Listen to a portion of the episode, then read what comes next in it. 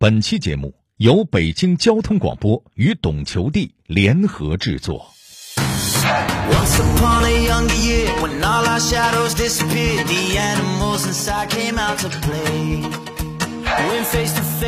这里是幺零三九听天下，我是郭伟。呃，问您一个问题啊，您说作为一个足球运动员，他最害怕的是什么？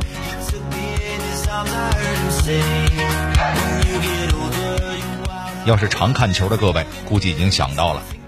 球员那肯定最害怕伤病啊，没错。如果咱们回顾历史，就不难发现，有许多伟大的足球运动员，他们的前途无量的职业生涯，偏偏就毁在了不断的伤病上。这让我想起了一个故事：有一对乌拉圭的兄弟，哥俩都是足球运动员。弟弟十六岁那年遭遇了最严重的伤病——十字韧带断裂。雪上加霜的是，他的家庭非常贫困，已经不能供养两个兄弟同时从事足球训练了。躺在病床上的弟弟非常迷茫，不知道自己的未来究竟在何处。就在这个时候，进来。嗨，达尔文，今天感觉怎么样？还不就是那样。听大夫说，还得至少再做两次手术。有个好消息。佩纳罗尔俱乐部已经答应了，在你养伤期间，他们会保留你在青年队的资格。无所谓了。其实，我正在考虑放弃足球。为什么？足球不是你的梦想吗？家里的情况你也知道，咱们都进了青年队，这样的开销家里根本承受不起。我，我觉得，不如趁着这次受伤。干脆就放弃了，我就知道你会这么想。放心吧，我已经跟球队说了，我会退出青年队的。啊？什么？等你伤好了，就可以直接回去训练了。为什么？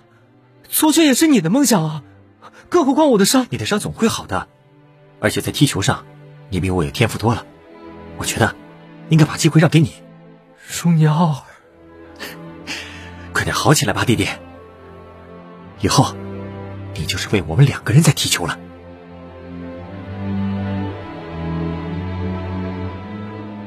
要我说，这个做哥哥的真的是挺了不起的，愿意为了弟弟的足球梦想牺牲自己。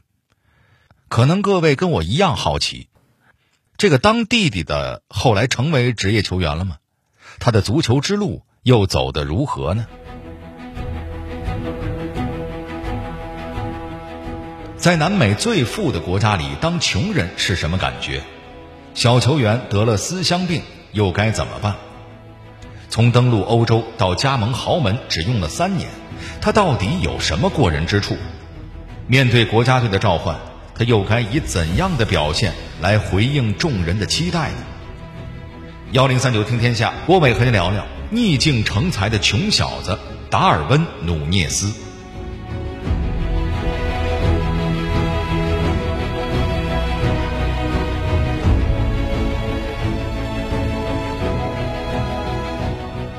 一九九九年六月二十四日，南美洲的小国乌拉圭的一个叫做阿尔蒂加斯的小城里，出生了一个男孩，他就是如今乌拉圭国家队的主力前锋达尔文·努涅斯。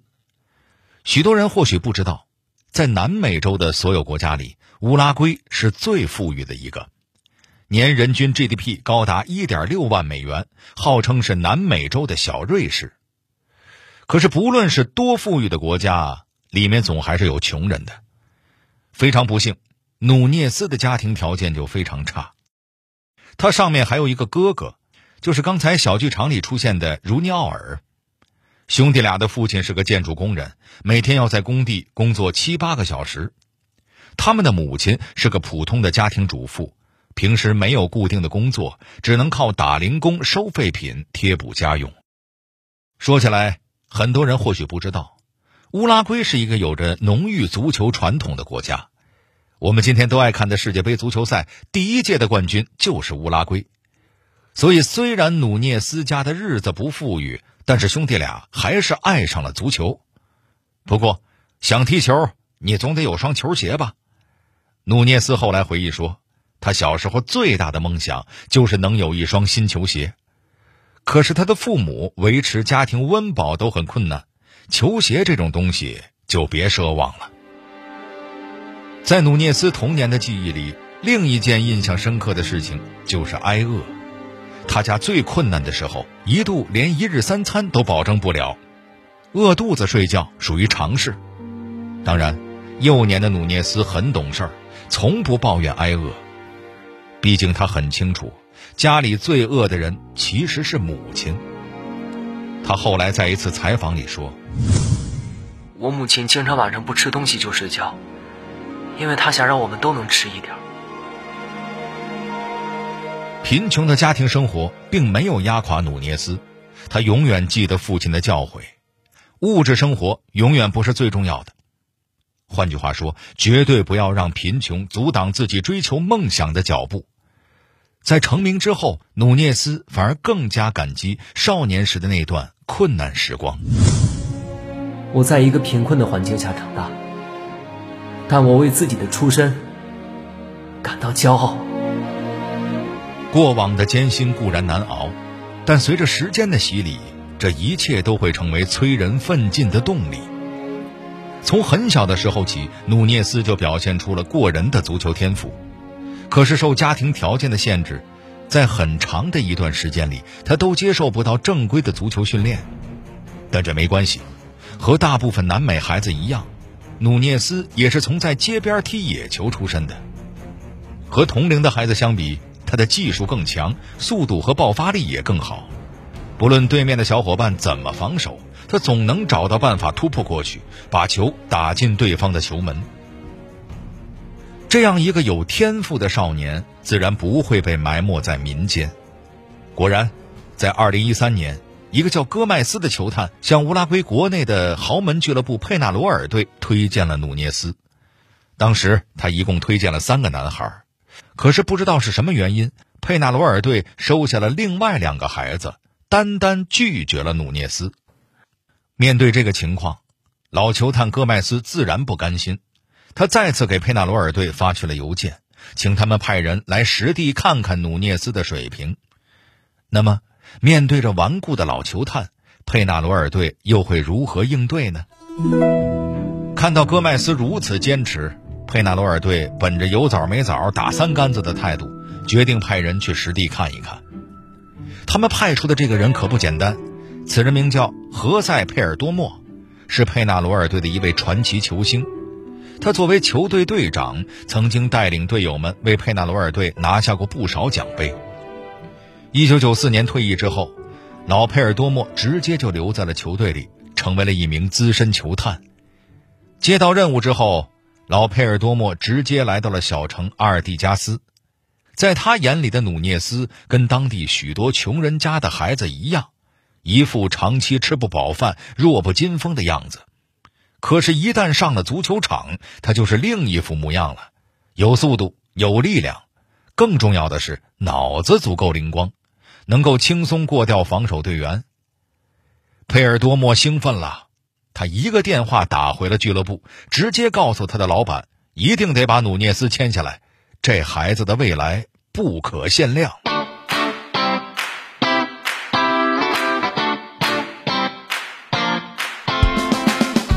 在佩尔多莫的大力支持下，努涅斯加入了佩纳罗尔的青年队。可是他很快就发现，这条职业足球之路并不好走，在前面有着数不清的困难。面对着这些困难，努涅斯又该如何应对呢？二零一三年，只有十四岁的努涅斯离开家乡，来到了乌拉圭的首都蒙德维迪亚，成了一名蒙漂。由于家境贫寒，父母不得不留在家乡挣钱，他只能独自前往。由于之前从没有离开过家乡。使得努涅斯非常不适应首都的生活，他很快就患上了思乡病，病情一度严重到了他想要放弃自己的足球生涯了。经过几番权衡，努涅斯向俱乐部提出申请，希望能暂停在队里的训练，返回家乡调整心态。球队也觉得这么小的孩子背井离乡，一个人在首都打拼不容易，就批准了他的申请。转眼半年过去了，十五岁的努涅斯调整好了心态，重新回到了球队里。为了照顾他的情绪，俱乐部也请人帮他安排了住处，方便父母随时过来探望他。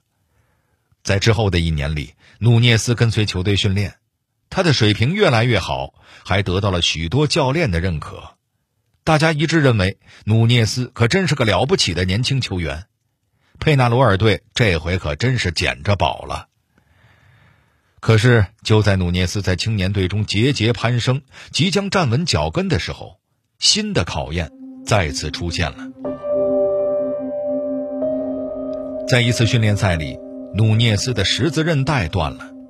对于一个职业球员来说，十字韧带断裂属于最严重的伤病之一。常看球的朋友估计知道，著名的巴西球星罗纳尔多就曾经因为十字韧带断裂而不得不休养了整整两年。努涅斯的伤虽然没严重到那个地步，但是医生仍然要求他至少休养半年。在同一时间，努涅斯的哥哥茹尼奥尔也接到了佩纳罗尔青年队的邀请，这让他意识到自己的家庭恐怕承担不了哥哥和自己两个人的训练费用。更何况还有自己养伤的钱，这让努涅斯陷入了无比的沮丧之中。他开始考虑结束自己的职业生涯，把机会让给哥哥。后面的事情我们都知道了，就跟我们开篇小剧场里提到过的那样，茹尼奥尔不愿意弟弟在遗憾中度过一生，他主动放弃了自己的足球事业。这样的兄弟之情让所有人都非常感动，努涅斯也开始振作起来。他积极配合医生的治疗，努力进行恢复性训练。在经过了两次手术和六个月的恢复期之后，曾经的天才少年终于又回来了。更让努涅斯欣喜的是，俱乐部给他开出了一份正式职业球员合同，这意味着他终于能挣钱了。在收到第一笔工资的时候。努涅斯立刻让父母在老家买了一栋房子。在他的心里，足球是他出人头地的唯一道路，让家人过得好一点，则是他的心愿。现在，他终于可以实现这个愿望了。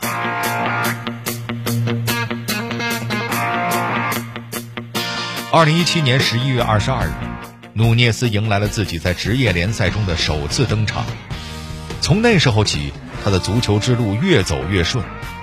二零一八赛季，他一共为佩纳罗尔队上场了九次，打进了一粒进球。在一场最关键的比赛里，他帮助球队以二比一的比分战胜对手，捧起了那个赛季的乌拉圭足球甲级联赛的冠军奖杯。到了二零一九赛季，努涅斯的表现更加出色，仅仅八次出场，他就打进了三粒进球，效率位居全队之首。这样的表现自然吸引了一大批球探的注意，甚至还有欧洲俱乐部的球探专门来看他的训练和比赛。很多人也开始议论，觉得这个小伙子去欧洲闯荡只是一个时间问题了。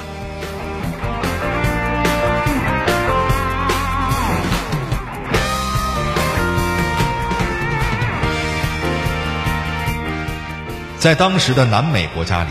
散布着许多欧洲的球探，以努涅斯这样的表现，自然会引起他们的注意。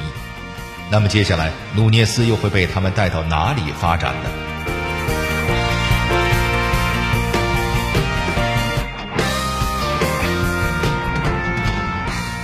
在南美洲的足球强国里，比如巴西、阿根廷、乌拉圭这样的国家，常年分布着欧洲俱乐部派来的球探。他们在这里的目的就是帮助自己的东家以相对便宜的价格买下那些还没成名的天才青年球员。努涅斯当然也在他们的考察范围之内。到了二零一九年的八月底，西班牙的阿尔梅里亚队抢先出手，以一千五百二十万欧元的转会费签下了努涅斯。平心而论，努涅斯登陆欧洲的起点不算高。阿尔梅里亚只是西班牙乙级联赛的球队，但是这里的挑战却并不轻松。努涅斯后来回忆，西乙联赛的防守非常强，许多后卫经验非常丰富。另一方面，西班牙联赛的比赛节奏也比南美更快更强，连球场的感觉也不一样。面对着种种困难，努涅斯又该如何克服呢？对于努涅斯而言，没有什么困难是不能克服的。您要知道，这孩子从小就品尝过生活的艰辛，帮助父母过上更好生活的信念，激励着他奋勇前进。这也转化成了他在训练和比赛上的动力。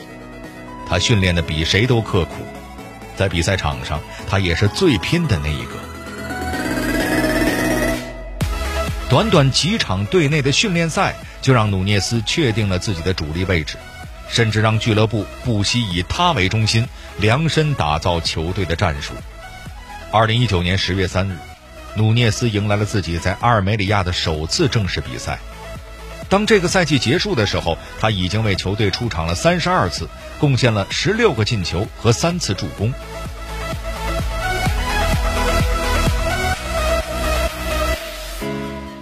这样的表现很难不引起豪门球队的注意。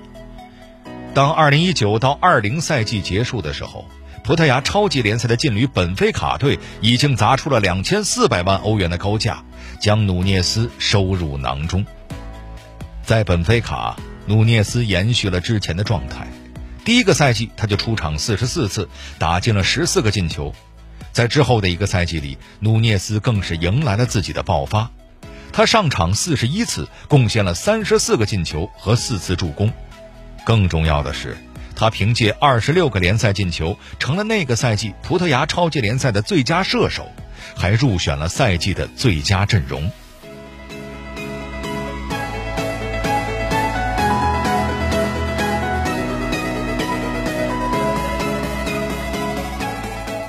凭借着这样的表现，努涅斯自然引起了欧洲豪门球队的关注。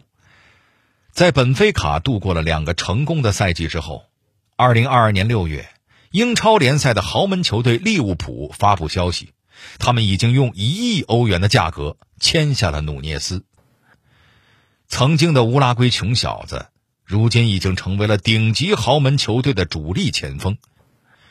从西班牙乙级联赛到英格兰超级联赛，从身价一千五百二十万欧元登陆欧洲，到一亿欧元加盟豪门，这条路努涅斯只用了短短的三年。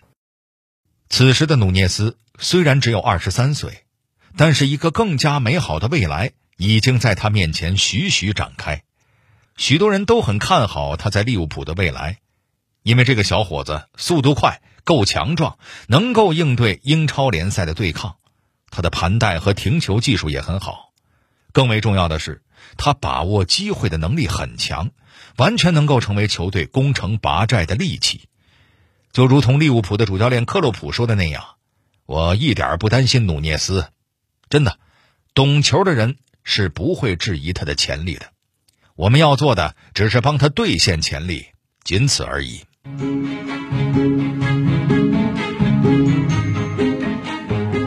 相对于在俱乐部中的精彩表现，努涅斯在乌拉圭国家队中还是个新人。在这届卡塔尔世界杯上，人们对他抱以很大的期望。那么，他又会以怎样的表现来回报大家呢？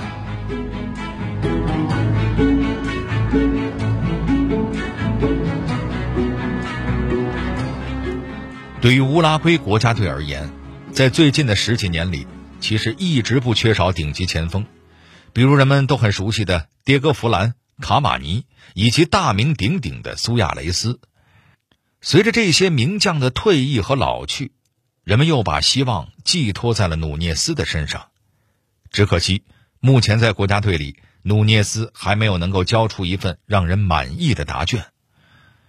二零一九年八月，努涅斯第一次得到了乌拉圭的征召，得到了为国家队出场的机会。二零二一年六月。他再次被招入国家队，代表球队参加美洲杯的比赛。那会儿的努涅斯刚刚在本菲卡度过了一个大杀四方的赛季，这让人们对他在美洲杯上的表现充满期待。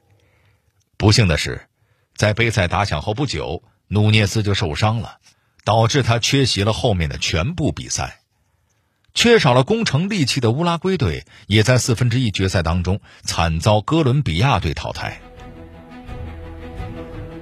如今又到了征战世界杯的年份，这届世界杯对乌拉圭而言困难不小。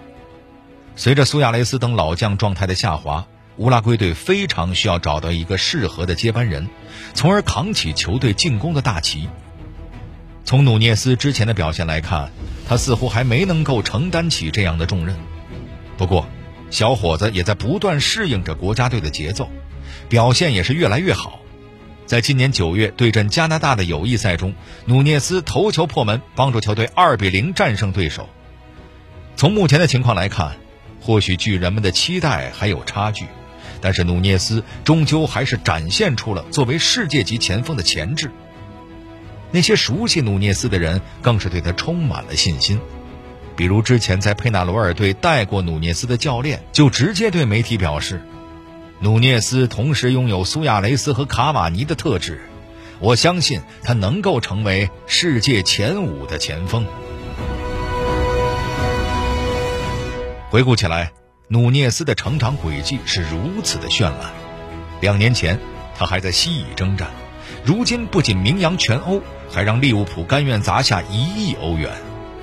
现在他初次登上世界杯的舞台，将会面临更大的考验。只不过对他而言，考验本来就是家常便饭。他的人生原本就不是那么一帆风顺，但他总能够靠着自己的努力，战胜各种各样的困难，赢得人们的欢呼与喝彩。好了，这里是幺零三九听天下，我是郭伟。最后，我代表节目编辑于达、程涵，小剧场配音陈光、露露，感谢您的收听。